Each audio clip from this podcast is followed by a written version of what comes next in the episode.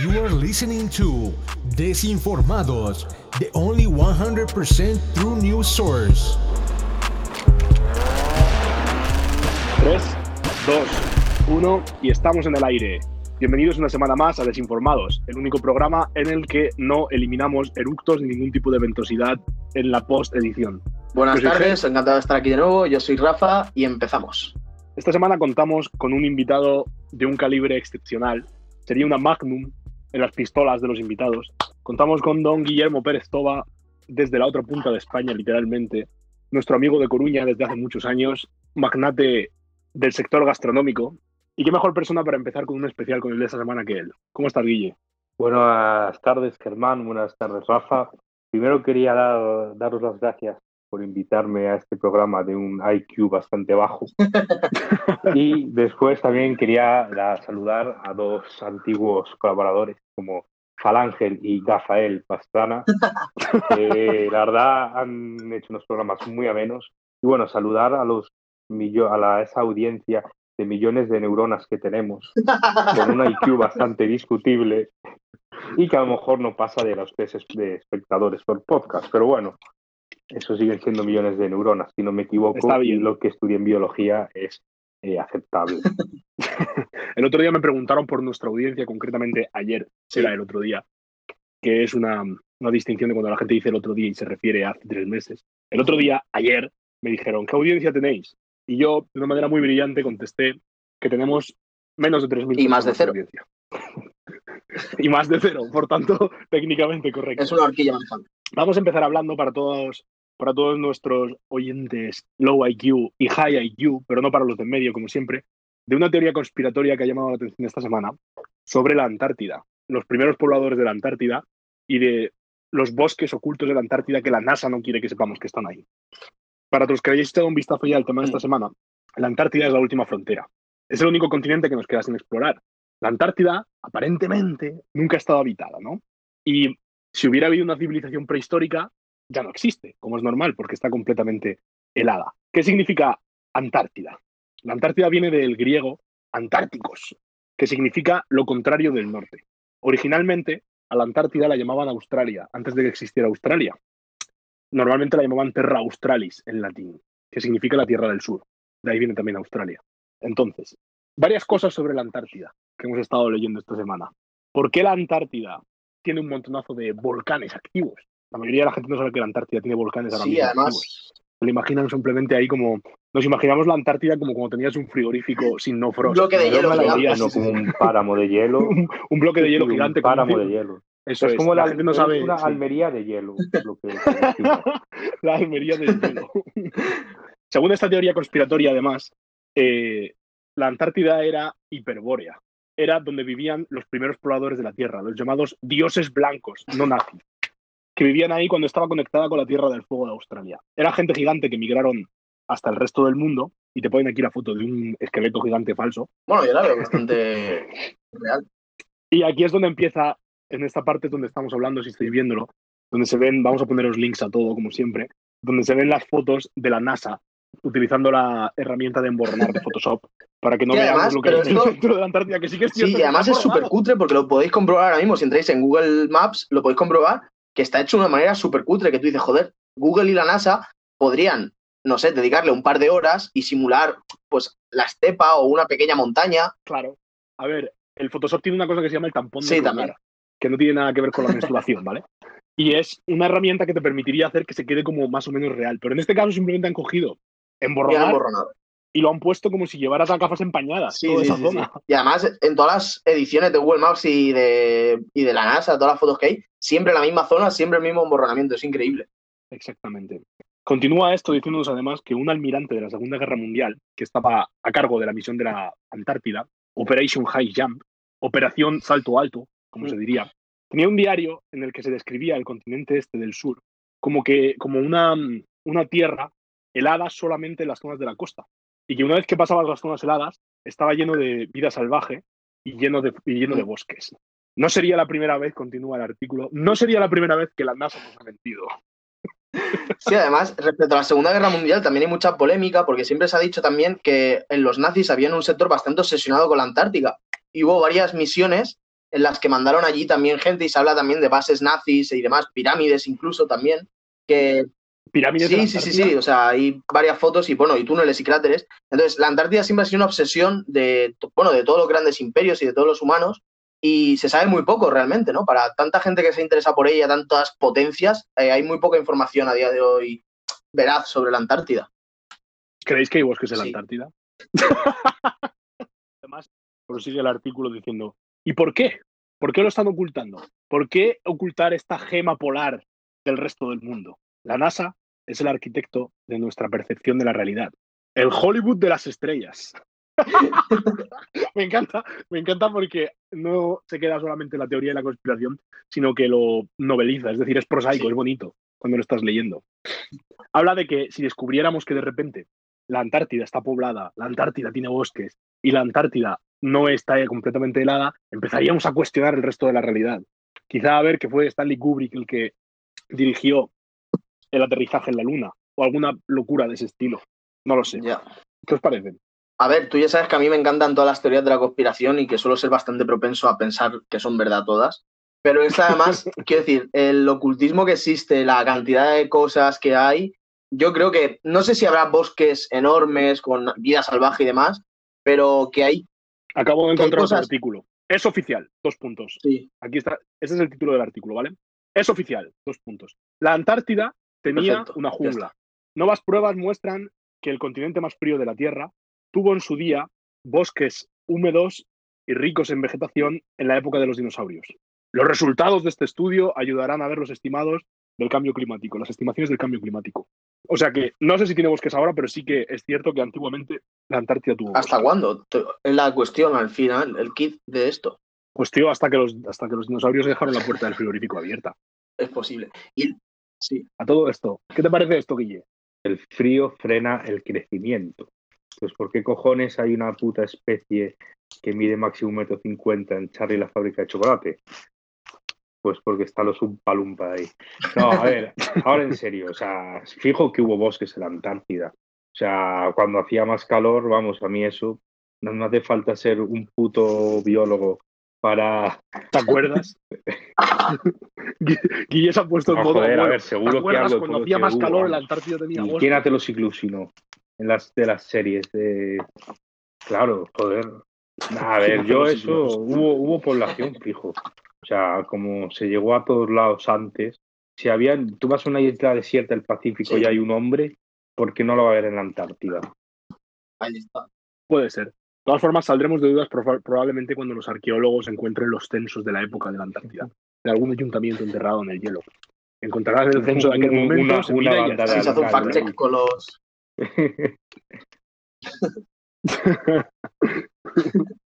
Pasando al siguiente tema, creo que se va a encargar Rafa de leerlo esta semana. Y es un tema que puede ser que A ver, enfurezca A, a la mayoría, a la, a la mayoría Del sexo concretamente, hombre. o sea, por no decir el 99% de las Sí, de neuronas. hecho, A la mayoría pero de bueno. nuestros oyentes le va a molestar bastante.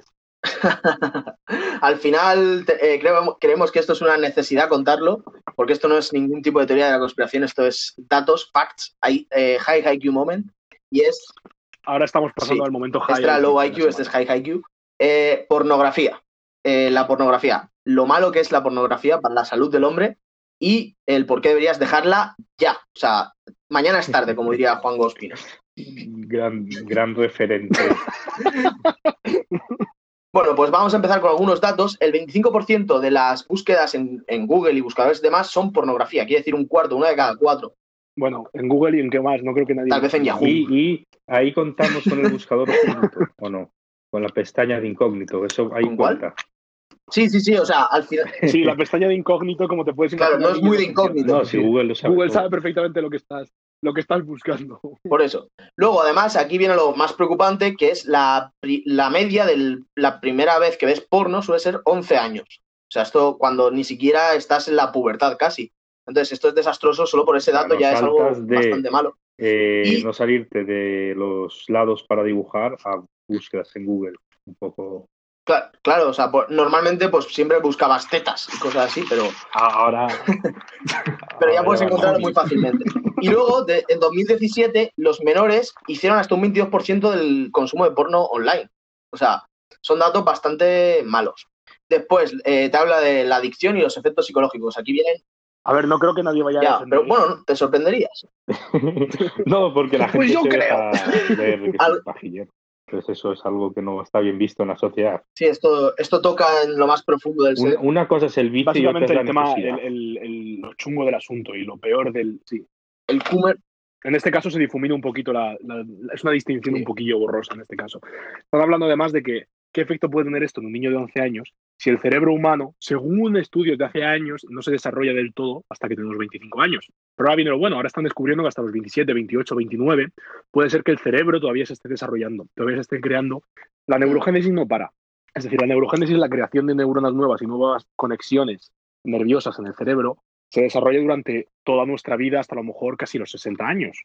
Que va bajando de ritmo, puede ser. Pero a lo mejor están viendo ahora incluso que en algunos individuos con menos de 30 años todavía se está desarrollando el cerebro. O sea, que qué efecto puede Yo tener no esto estoy en de acuerdo 11 con eso que acabas y de ya no decir. solo los niños de 11 años. Hay gente a la que el cerebro se le deja de desarrollar con 5 años. ¿eh? O sea, los low IQ, por ejemplo, no creo que se desarrolle hasta los 20. Bueno, pero siempre se puede desarrollar en el low IQ, pero de seguir desarrollándose.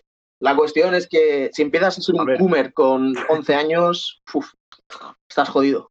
Cada Sí. vez está pasando más. A lo mejor no hace las mismas búsquedas que haríamos nosotros con esas edades, buscan otras cosas, como Fortnite, sex o algo así, pero o TikTok, boobies, pero desde luego que no puede ser bueno. Vale, pues y luego ya no solo los niños, porque los problemas, eh, dejaremos el archivo con todos los eh, estudios y demás que lo demuestran. Algunos problemas de, lo- de la adicción a la pornografía son eh, problemas de concentración, motivación baja, depresión, ansiedad social, eh, negativa, o sea, una, una percepción de sí mismo negativa y puede llegar hasta disfunción eréctil en muchos casos. Entonces, esto yo creo que muchas veces se ve, o sea, el- hay un vídeo que es muy duro también, que luego igual lo subimos, que es la canción del Coomer, en la que igual hay gente que se siente interpelada, que es, que es como, no, no puedes hacer nada, siempre tienes la habitación mal. O sea, al final es como una serie de cosas negativas que te hacen eh, de- de verdadero daño, al fin y al cabo, porque es una adicción y como todas las adicciones son malas en este caso. En plan, ni nadie defiende la cocaína, nadie defiende el alcoholismo, pero esto hay gente que lo defiende a capa y espada como si lo hubieras tocado a su madre, ¿sabes? Y luego, pues, Pero ninguno lo hace. Es decir, yo no hago esto, Sí. pero no Que me... eso en realidad es porque lo hacen. y luego, pues, sí. Y, Claro. Y hay otros estudios también que afirman que, bueno, sobre todo una de las cosas más preocupantes es que te quema los receptores de dopaminas. ¿Qué es la Es una dopamina, canción? ¿eh? Tú que eres un Un grupo que se llama 21. La dopamina es básicamente... Sí. Es- Bueno, ¿dónde está el botón de eject? la dopamina, eh, haciéndolo un poco bastante sencillo, ¿vale? Para cualquier persona que nos esté escuchando. La dopamina es básicamente el químico que tenemos en el cuerpo que nos regula la motivación y las ganas de hacer cosas, las ganas de levantar el culo y ponernos en marcha, a emprender cosas, a tener un poco más de ambición en la vida y sobre todo es eso, es básicamente la hormona de la motivación, se podría decir así. Además de reventar los receptores de dopamina, es decir, que el cuerpo no sabe muy bien, al final lo que estás haciendo cuando haces estas cosas es como darle una recompensa a tu cerebro y a tu cuerpo que en ese momento no se merece. Además de eso, te sube la prolactina, que es otra cosa que se ha linkeado en varios estudios científicos como en baja motivación de hacer cosas. Además de eso, te mata eh, todo el córtex frontal del cerebro, baja la memoria y la capacidad que tenemos de recordar cosas y está empezando a relacionarse con el subidón que está habiendo los diagnósticos de trastorno obsesivo compulsivo, trastorno bipolar, síndrome de déficit de atención y depresión, que como cualquier oyente que pueda tener dos ojos y dos, os- y dos orejas podrán ver que cada vez están diagnosticándose muchísimo más en la gente y cada vez hay más gente con depresión Sí. y problemas mentales. Hace, hay pérdida de materia gris. Cuando no utilizamos el cerebro al 100%, es como los músculos y como el resto del cuerpo, el cerebro se atrofia. Cuando se va atrofiando el cerebro, se va perdiendo materia gris, que es básicamente el músculo del cerebro. Es una pérdida física del, del- del total del cerebro. Además de esto, se ha visto que los adictos a este tipo de mierda, porque al final son adictos, aunque no lo sepan, por cierto, la, la descripción de un adicto es bastante más chunga de lo que la persona normal se puede imaginar. Si lo usas más de dos veces por semana, estás Mm. calificado como adicto directamente, según todos estos estudios. Adicto es persona que lo usa más de dos semanas. Y como hemos visto en los efectos negativos, los efectos negativos empiezan a aparecer cuando se usa más de una vez cada tres semanas. Los adictos a este tipo de mierda, además, tienen, em, tienen un mono más fuerte que usuarios de fácil acceso, metanfetamina en su cerebro. lo que lo hace aún más chungo. Aparte, una, una El, crítica es universal a- y es continuo en todo momento. consumo es que no desarrollas tu imaginación. Es que ahí está la. Claro. Hombre, por descontado, es que no tienes, es que estás perdiendo cerebro literalmente. Es que te estás, te, te estás quedando tonto, como diría un abuelo de. No, y porque antes tonto, había la la cabeza cuadrada, pero literalmente. Porque ahí es donde la gente explayaba su imaginación. Ahora es como. Claro, Claro, te lo imaginabas. No era explícito. Cuando decimos no- una novela erótica, yo me la imagino solo para mujeres y con un hombre sin camiseta a caballo. Con una larga melena. Melena. Solo suenan a eso. Sí, Sí. sí, sí. En el tema hormonal, los niveles de testosterona tardan siete días en recuperarse de una sesión. A partir de los siete días, la testosterona empieza a estabilizarse a su nivel normal. Pero si lo haces a menudo, es decir, una vez tres semanas, puede ser que tus niveles normales de testosterona estén bajos. Por lo que significa que en una semana es imposible que vuelvas. Vuelves a tu normalidad, teniendo en cuenta que tu normalidad está por los suelos. Los niveles actuales además Y- están bajísimos eso da para otro programa. pero bajísimos. Regularmente, eso es, en el estudio de la testosterona se ha visto que han, han considerado usuario regular aquí a alguien que lo hace más de una vez cada una o dos estamos semanas. incluyendo la realidad que jamás te volverás a recuperar la testosterona. El porno en realidad virtual. Claro. ¿Cuál es la realidad virtual? Ah, Pero eso ya es más claro. en primera persona, ¿no? cualquier cosa que no. Entiendo, no lo he probado, ¿eh? Pero Ya, Guille, Ha sonado, o sea, muy quiero decir, ha sonado muy. momento, Guille, tú no tenías una. Tú no tenías una gafa de esas que te compraste. no, yo lo único que me... com- Guille, No, tú no, no, tenías no, Oculus Rift. No, no, no me importaría admitirlo, ya me conocéis. Guille, Pero no, a ver, Guille, que no, no, de verdad no tengo gafas de realidad virtual. Guille. Es No, cierto. no, no. Ya digo que yo no Tienes jugaba. el Rift, tío. No jugaba ahora en cuarentena. sí. Claro, porque es que si no mm, era. Ahora en Sí, cuarentena todo no, el mundo no- está no nos queda otra. esto. Juegas a la Play, sacas un estúpido Según la mayoría de estadísticas, sí. Continuando con esta mierda, chavales. De acuerdo con la mayoría de estadísticas, el 50% de la gente joven lo hace una, de una a siete veces por semana. y la media está en tres veces por semana, una vez cada dos Y días. eso es lo que la gente dice. A ver, y tened en cuenta Sí, que sí. estas son estadísticas de gente a la que han encuestado. Que ha mentido tanto, como hijos de gente puta. que haya mentido en esto. La realidad puede ser, exactamente, la realidad puede ser incluso aún peor. En el punto, aquí hay uno también que está hablando de que al, al bajar la testosterona, esto es como un argumento que están haciendo en este artículo para los cabeza cuadradas como yo del gym. Y están explicando que te quita los gains del gimnasio. Es decir, que si estás haciendo eso regularmente, puede ser que nunca vayas a poder desarrollarte muscularmente hasta donde podrías, en este caso, que es cierto. Em, contra el argumento que se suele hacer, que suelen decir de que es muy buena porque te quita el estrés, es completamente falso. Es decir, es cierto que la dopamina, que es lo que sueltas cuando haces esa mierda, te puede bajar el cortisol en el momento, ¿no? Es una cosa que se suele decir bastante. Que es bueno para el cáncer de próstata, es bueno porque te desestresa, pero el soltar dopamina tan a menudo, es decir, si lo hicieras una vez cada muchísimo tiempo, desde luego que no pasaría nada.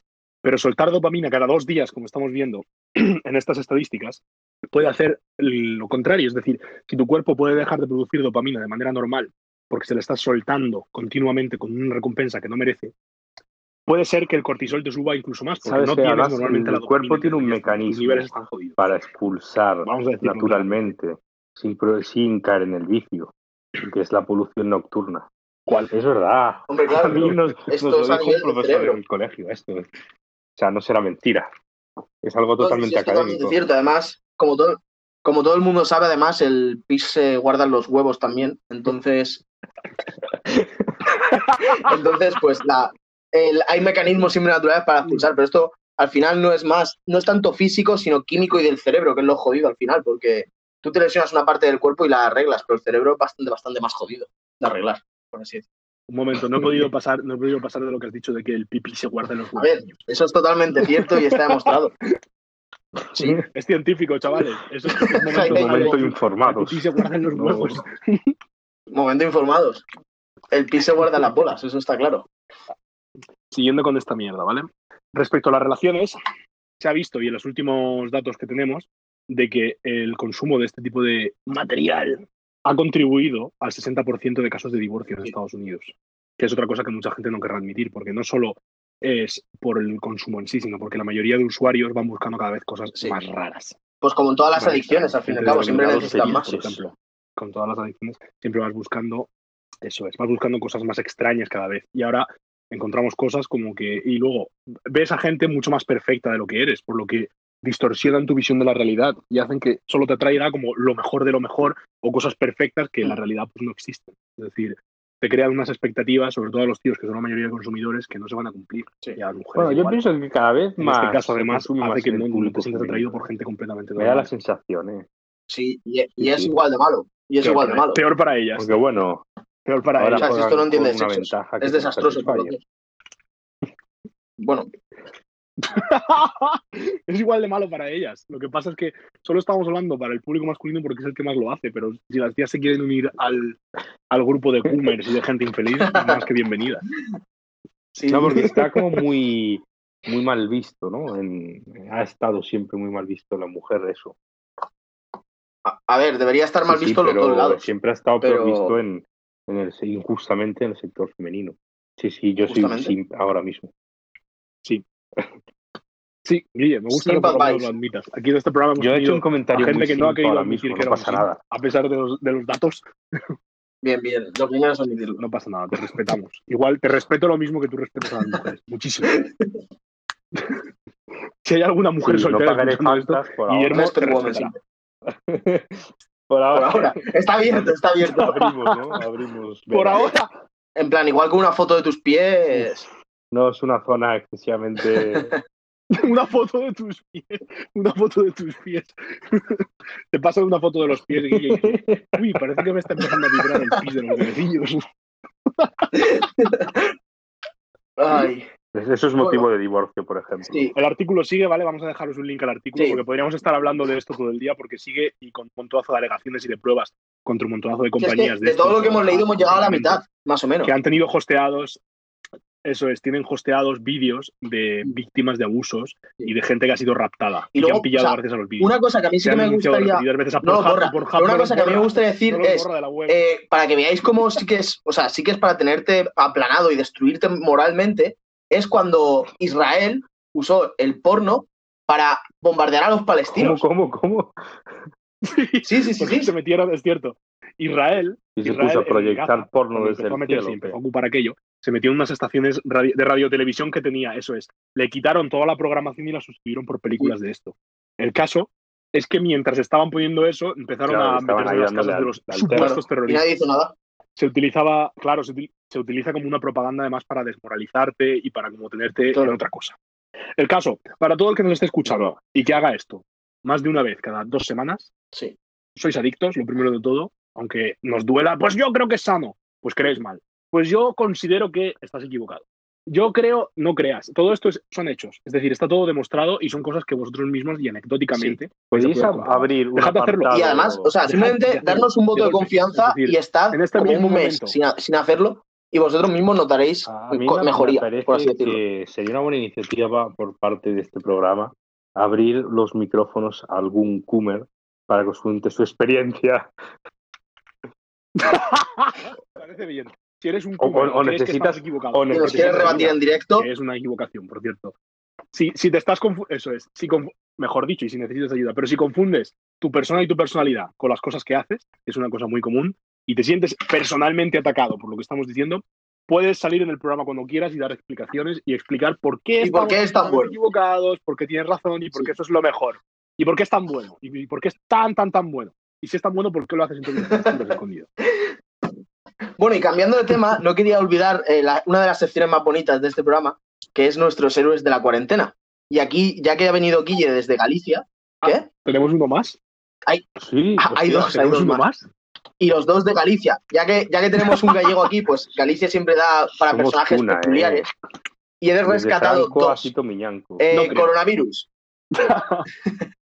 coronavirus. Denunciados en Villalba por ir a vender un coche para comprar un caballo. La Guardia Civil ha interceptado a tres individuos que viajaban en dos coches y que justificaron saltarse el confinamiento porque iban a vender uno de los vehículos para adquirir el animal. Además, uno de los conductores no tenía el Y permiso en regla. aparte la pasé yo a la Y- noticia. Pero ¿qué tipo de caballo es el Sí, sí, nos la pasaste ¿qué tipo de tú. caballo es el que querían en verdad?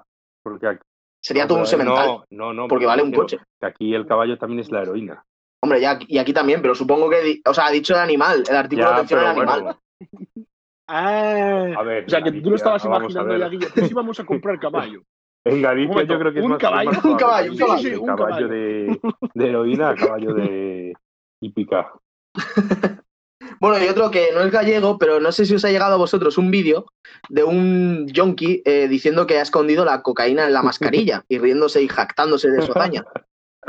Vale, pues la Guardia Civil lo ha detenido. No. Porque subió el vídeo y se ha hecho viral y obviamente pues lo han identificado y lo han detenido. Y lo han detenido pues por narcotráfico. Era un, eh, no es- ahora si no eh, linkearemos el vídeo, era un tío que se jactaba eso de que el mejor sitio para esconder la cocaína era la mascarilla, que no te pillaban nunca. Claro, y además puedes esnifarla. Claro, el- hoy chupiteándola poco a poco. Chupiteando. y pasamos a nuestro especial y final por hoy. Como veréis, el programa va a contarse, que es nuestro especial gastronomía. Contamos con una persona experta en gastronomía que es Guillermo. Rafa y yo también somos unos, amplios conocedores del sector. Y cada uno hemos traído una receta que podéis probar en casa para, no sé, Venga. para Sí. acordaros de nosotros. Y si queréis, empiezo yo con la receta de esta semana. Queremos traeros una receta cada semana, si se puede. Mi receta es el tofu maloliente, también conocido como tofu apestoso, que es un alimento elaborado mediante la fermentación del tofu. El nombre sugiere que este alimento posee un fuerte olor. Es posible. No lo sé. El nombre, el nombre es bastante alegórico, ¿no? Es el tofu apestoso. Se considera un snack muy popular en las cocinas de los países del este de Asia, así como del sureste asiático, particularmente en China, Taiwán, Indonesia y. Tailandia, donde puede encontrarse en los mercados nocturnos. Es decir, sí. ¿Cómo? ¿Queréis saber cómo se prepara? Existen muchas variedades de preparación del tofu apestoso, tanto en acompañamientos como en composición. Lo que se hace es marinar tofu en una Ah. especie de caldo de verduras fermentadas durante varios meses, ¿vale? Es Recordad meses, ¿eh? que no es, que, que si en el artículo te dice que es A ver, en varios meses ya líquido no es nada. exactamente un caldo. El caldo puede contener, puede contener gamba seca, amaranto, mostaza verde, brotes de bambú, así como diversas hierbas de origen chino. El tofu maloliente puede ser servido caliente, frío, estofado y más generalmente se sirve frito, acompañado de salsa picante. El color puede variar desde el dorado frito que se puede ver en la cocina de Zhejiang hasta el más oscuro del estilo Hunan. Y si lo sirves con murciélago al estilo Wuhan. proteínas, ¿eh? Se ha mencionado que el olor del tofu maloliente, el olor del tofu maloliente recuerda a una mezcla entre la basura podrida y el abono. Mencionado incluso hasta por sus entusiastas, a pesar de su olor, el sabor es suave. Algunos comparan el sabor con el del queso azul. Sí, un sabor suave.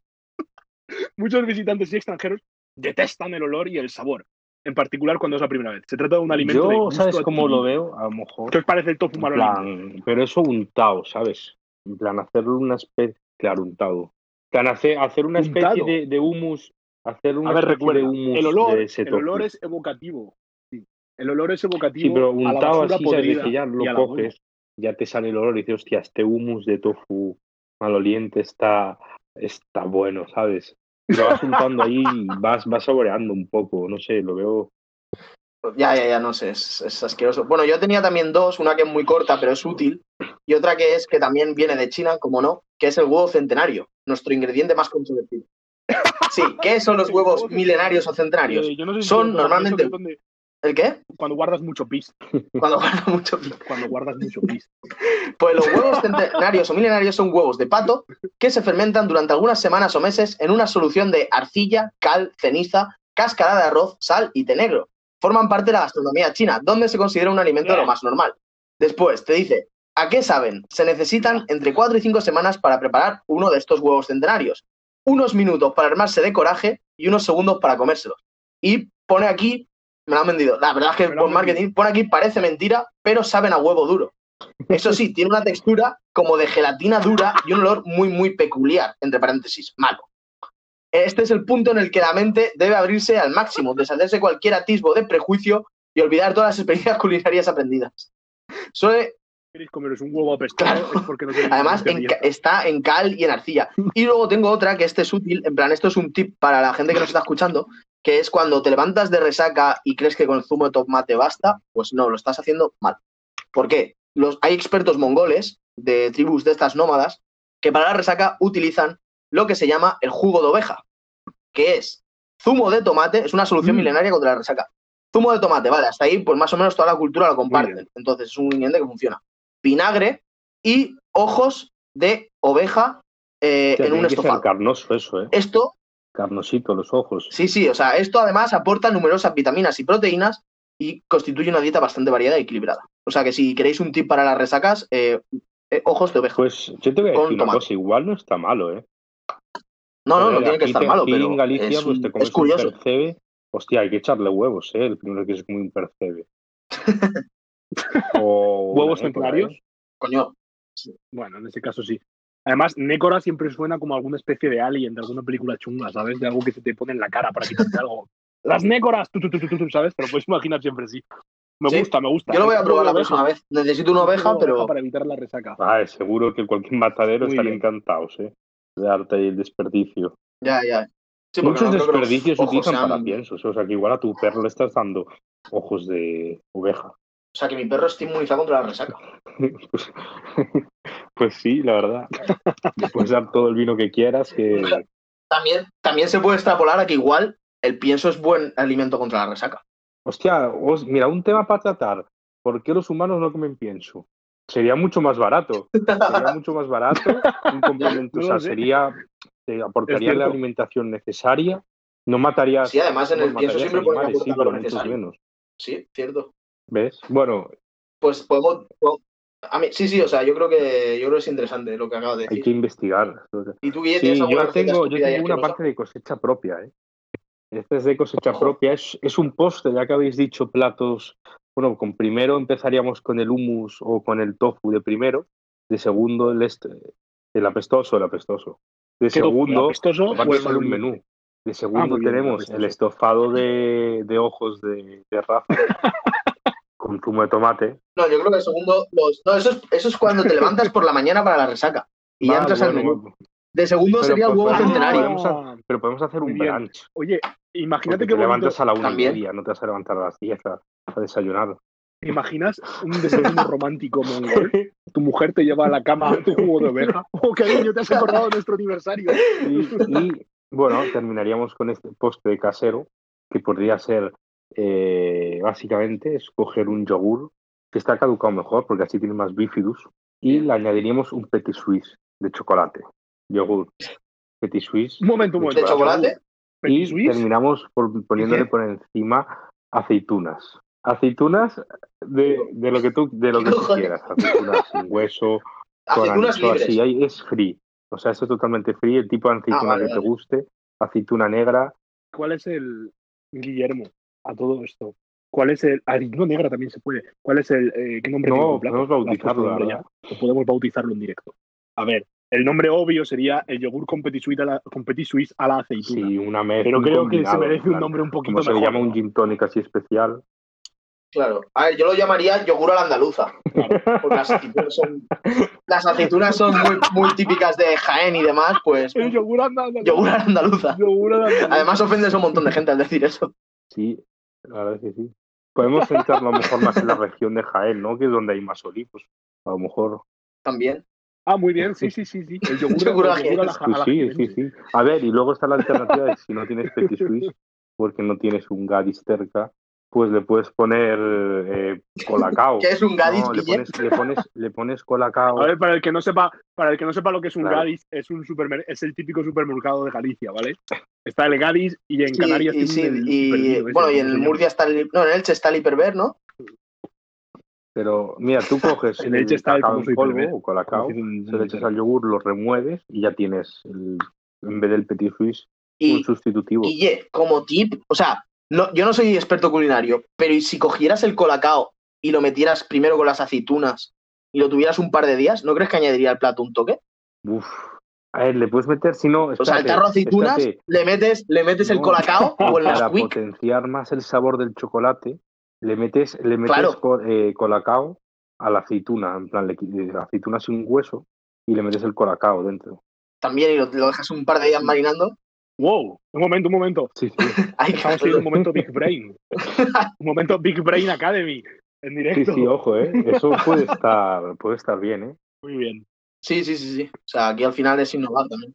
Oye, me ha gustado mucho esto. Me ha gustado mucho esto y quiero hacerlo regular. Creo que tenemos Sí. Sí, y podemos, podemos abrirlo al público Sí, y que la gente nos diga qué es lo peor que se ha comido o algo así. culinarios Eso es. también, como si existen hamburguesas veganas, porque una, una barbacoa no es una ensalada de vaca o una ensalada de cerdo. Sobre eso, mira, Guille, Guille, Guille. Con- aprovechando que estás aquí, queremos proponerte una cosa para cuando volváis a reabrir, ¿vale? Guille puedes contarle un poco a los que nos estén escuchando Bueno, qué es lo que tenéis Creo que casi es si mejor pasarse un día y es tu momento de hacer publicidad. Pero tío, quiero que hagamos una promoción juntos Sí. y que el que nos envíe Sí, la sí. mejor receta la pondréis en el menú esa semana. Me parece que eso Ah, yo lo veo justo. yo lo pongo en el menú de la boda si me encargo del catering. Si quieres. Menú de bodas. Hombre, bo- bo- ¿Te imaginas en el menú de bodas poner el jugo de oveja? andaluza, tío. oye, se puede hacer una boda temática. En plan, Boda a la mongola. Boda a la mongola, exactamente. Perfecto. Muy bien. Esperemos que os haya gustado este nuevo formato un poquito más corto. Nos vemos la semana que viene y esperamos vuestras peores o mejores recetas. Y recordemos que el ganador tendrá su receta en un menú en varios restaurantes. Muchas gracias, chicos, y hasta la semana que viene. hasta luego, gracias por la invitación.